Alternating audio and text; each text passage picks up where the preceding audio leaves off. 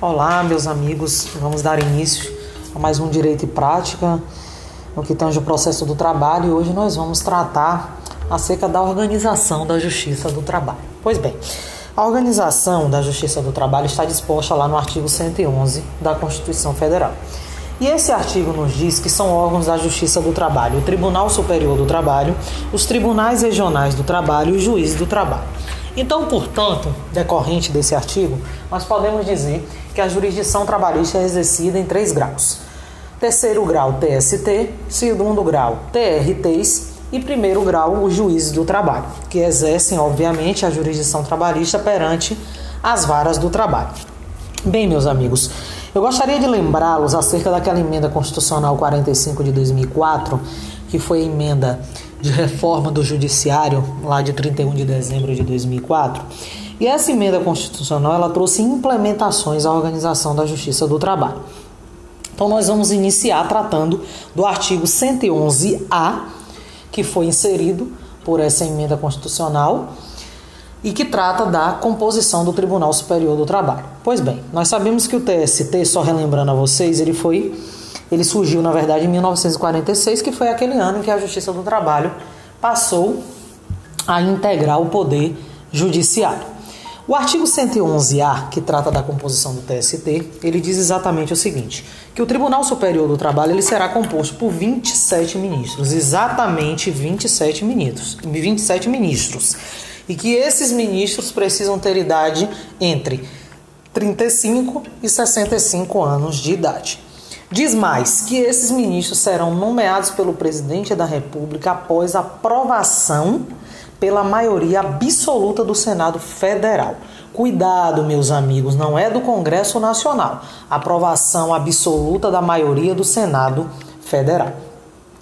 E ele vem, esse artigo 111A, nos incisos 1 e 2, e fala acerca da composição, como serão escolhidos esses componentes do Tribunal Superior do Trabalho. O inciso 1, notadamente, como todos os outros tribunais, trata do quinto constitucional. E ele diz que um quinto dentre advogados com mais de 10 anos de efetiva atividade profissional e membros do MPT com mais de 10 anos de efetivo exercício, observado disposto no artigo 94. O artigo 94 da Constituição é aquele que nos traz a situação é, do notável saber jurídico, de reputação ilibada. Pois bem, e os demais dentre juízes dos tribunais regionais do trabalho oriundos da magistratura de carreira. Como funciona exatamente, pessoal, essa questão do quinto constitucional? Olha só, a escolha dos membros do quinto constitucional ocorre da seguinte maneira. Primeiro é apresentada ao TST, o Tribunal Superior do Trabalho, uma lista sextupla. Essa lista será elaborada pela OAB e pelo MPT, Ministério Público do Trabalho. Recebida as indicações, recebidas as indicações, o TST formará uma lista tríplice. Esta lista será encaminhada ao Poder Executivo, mais precisamente ao chefe do Poder Executivo. E o presidente da República, no prazo de 20 dias, escolhe um dentre esses três nomes que estão nessa lista. O escolhido ele vai ser sabatinado pelo Senado Federal e após a, e sendo aprovado após essa sabatina, ele será nomeado pelo presidente da República. É assim que funciona a questão do quinto constitucional. Pois bem, e o restante dentre juízes dos tribunais regionais do trabalho, sim, porque é o órgão de segundo grau abaixo do TST, oriundos de magistratura de carreira indicados pelo próprio Tribunal Superior. Essa emenda 45 de 2004 ainda trouxe o parágrafo 2 ao artigo 111-A da Constituição. E esse parágrafo 2 diz que foram criados órgãos que funcionarão perante juntamente ao Tribunal Superior do Trabalho. Ou seja, meus amigos, não são órgãos do Tribunal Superior do Trabalho. São órgãos que funcionarão juntamente ao TST. E aí, nos dois incisos, ele fala acerca da Escola Nacional de Formação e Aperfeiçoamento de Magistrados do Trabalho. Essa escola, na verdade, ela tem a função de regulamentar os cursos para ingresso e promoção na carreira aos meus amigos que querem ser juízes do trabalho. E o Conselho Superior da Justiça do Trabalho, cabendo-lhe exercer, na forma da lei, a supervisão administrativa, orçamentária, financeira e patrimonial do Trabalho de primeiro e segundo graus. E olha só, fiquem atentos, todas as decisões exaradas pelo Conselho Superior da Justiça do Trabalho terão efeito vinculante. Só fazendo um adendo, quando produzi o áudio acerca de reclamação trabalhista, que os meus amigos já devem ter ouvido. Naquele áudio, quando nós falamos da qualificação das partes, eu citei a resolução 185/2017 do Conselho Superior da Justiça do Trabalho. Então, essas resoluções, elas terão efeito vinculante a nível de Justiça do Trabalho de primeiro e segundo graus. Quero fazer ainda uma observação a vocês, meus amigos, com relação ao que trata o artigo 95, parágrafo único 5 da Constituição Federal. Porque ele diz, através de uma redação, da redação nova dada pela essa emenda 45 de 2004, na verdade, esse artigo proíbe que o juiz exerça advocacia no juiz ou tribunal do qual se afastou antes de decorridos três anos do desligamento do cargo por aposentadoria ou exoneração. Vejam bem, meus amigos, assim é trazido aos ministros do TST. O ministro do TST, aposentado ou exonerado, não poderá exercer advocacia no prazo de três anos perante o próprio TST, órgão em que ele atuou, obviamente, antes da aposentadoria ou exoneração. Partindo agora à composição dos tribunais regionais do trabalho, a exemplo do TST, também em 1946, a Justiça do Trabalho foi quando foi integrado ao Poder Judiciário, surgiram também os tribunais regionais do trabalho em substituição aos conselhos regionais do trabalho. Esta mesma emenda 45 de 2004 conferiu uma nova redação ao artigo 115-A da Constituição Federal. Então vamos lá, artigo 111-A trata da composição do TST e o artigo 115 da Constituição Federal trata da composição dos TRTs. E o artigo 115 nos diz que os tribunais regionais do trabalho compõem-se de no mínimo sete juízes, recrutados quando possível na respectiva região, nomeados pelo presidente da República entre brasileiros com mais de 30 e menos de 65 anos. Então, meus amigos, com relação ao Tribunal Regional do Trabalho, diferentemente do TST, ele será composto de no mínimo sete juízes. Isso significa dizer que a composição pode ter oito, nove, dez juízes. Não pode ter menos de sete juízes na sua composição. E esses juízes terão idade entre 30 e 65 anos de idade. Assim como a composição do TST, o TRT também se fará através do quinto constitucional, que está lá no inciso 1 do artigo 115, um quinto dentre advogados com mais de 10 anos de efetiva, de efetiva atividade profissional e membros do MPT com mais de 10 anos de efetivo exercício, observado disposto no artigo 94. E o inciso 2 diz que os demais, mediante promoção de juízes do trabalho por antiguidade e merecimento alternadamente. Ou seja, em certo momento é escolhido pelo merecimento, em outro momento pela antiguidade. Se o TRT é o órgão de segundo grau, quem está abaixo são as varas do trabalho, então os juízes são deslocados das varas do trabalho para os TRTs e são deslocados dos TRTs para o Tribunal Superior do Trabalho.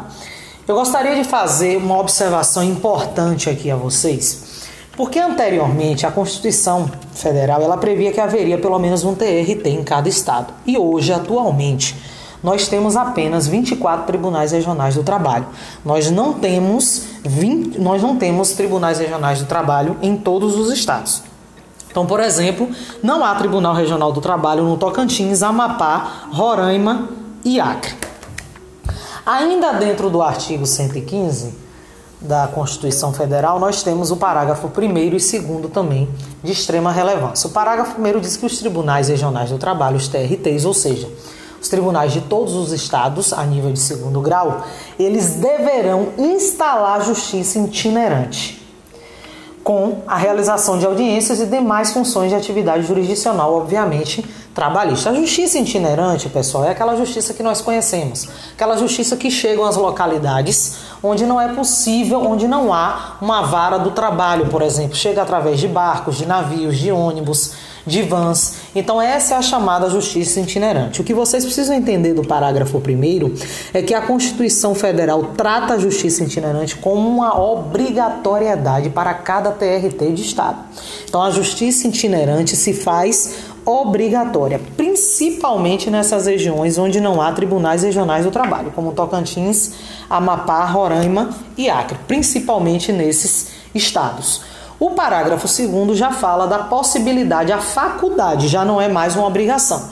fala da faculdade dos tribunais regionais do trabalho funcionarem descentralizadamente, constituindo câmaras regionais a fim de assegurar o pleno acesso do, do jurisdicionado à justiça em todas as fases do processo. Então, resumindo, meus amigos, na verdade, pela Constituição Federal, a justiça itinerante é obrigatória a todos os tribunais regionais do trabalho, os tribunais de segundo grau da Justiça do Trabalho. E as câmaras regionais são faculdade. Resumindo ainda mais, chegamos à conclusão, então, entre TST e TRT, que o TST é composto de 27 ministros entre 35 e 65 anos de idade, formado pelo quinto constitucional também, sendo que esses ministros serão nomeados pelo presidente da República após aprovação pela maioria do Senado Federal.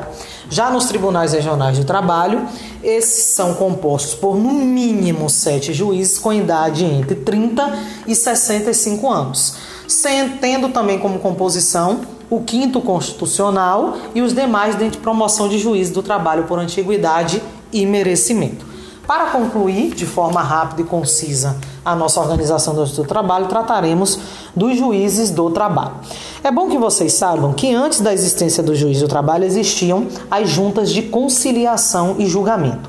E a emenda constitucional 24 de 1999 extinguiu as juntas de conciliação e julgamento. Então a jurisdição trabalhista no primeiro grau, ela passou, meus amigos, a ser exercida por um juiz singular denominado juiz do trabalho que exerce, obviamente, as funções nas varas do trabalho, como nós conhecemos aí hoje.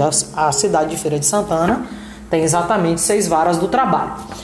Então, nesse aspecto, dispõe o artigo 116 da Constituição Federal. Nas varas do trabalho, a jurisdição será exercida por um juiz singular.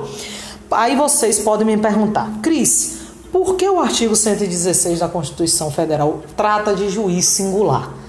Nós sabemos, obviamente, que em cada vara é um único juiz, sim, meus amigos, mas como eu disse a vocês, antes da emenda 24 de 1999 existiam as juntas de conciliação e julgamento. E essas juntas, na verdade, eram formadas eram formadas por um juiz classista, por um representante do empregado e um do empregador. Então, as decisões em primeiro grau, na verdade, eram tomadas por um órgão colegiado. Hoje não. Por isso, a Constituição Federal traz esse termo juiz singular. A jurisdição trabalhista, hoje nas varas do trabalho, é exercida por um juiz singular. E mais importante ainda, veio com a emenda 45 de 2004, trata o artigo 112 da Constituição, que diz que a lei criará varas da Justiça do Trabalho, podendo, nas comarcas não abrangidas por sua jurisdição, atribuí-las aos juízes de direito com recurso para o respectivo Tribunal Regional do Trabalho. Meus amigos, esse artigo é extremamente importante. O que, é que ele quer dizer? E veio também essa implementação com a emenda 45 de 2004.